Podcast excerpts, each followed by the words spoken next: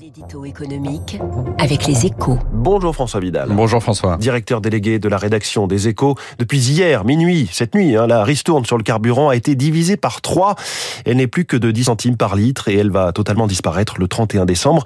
De quoi propulser les prix à la pompe autour de 2 euros et relancer le débat sur le pouvoir d'achat. Oui, retour à la case départ. Hein. Le, jour où le gouvernement avait opté pour ce bouclier tarifaire sous la pression des députés LR, on savait hein, qu'il n'en tirerait qu'un bénéfice limité pour un coût exorbitant. Comme prévu, l'effet anesthésiant de la mesure n'aura donc duré qu'un gros trimestre.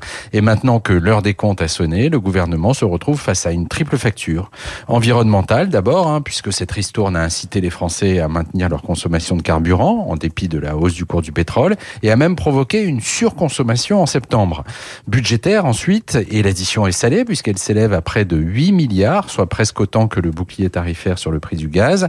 Politique enfin, dans la mesure où la question de l'impact de la hausse du prix du carburant sur le portefeuille des Français reste entière. Mais Bercy planche sur un dispositif de substitution qui entrerait en vigueur début 2023. Oui, alors ces contours ne sont pas encore complètement arrêtés, hein, mais sur le principe, il s'agit du remake de la mesure déjà annoncée cet été et finalement abandonnée au profit de la ristourne.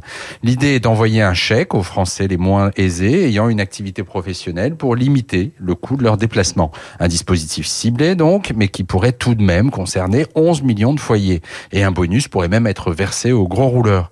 Toute la question est de savoir si ce chèque carburant suffira à éviter une poussée de colère dans le pays, façon gilet jaune, d'autant que la fin de la ristourne coïncidera avec le renchérissement de 15% du gaz et de l'électricité.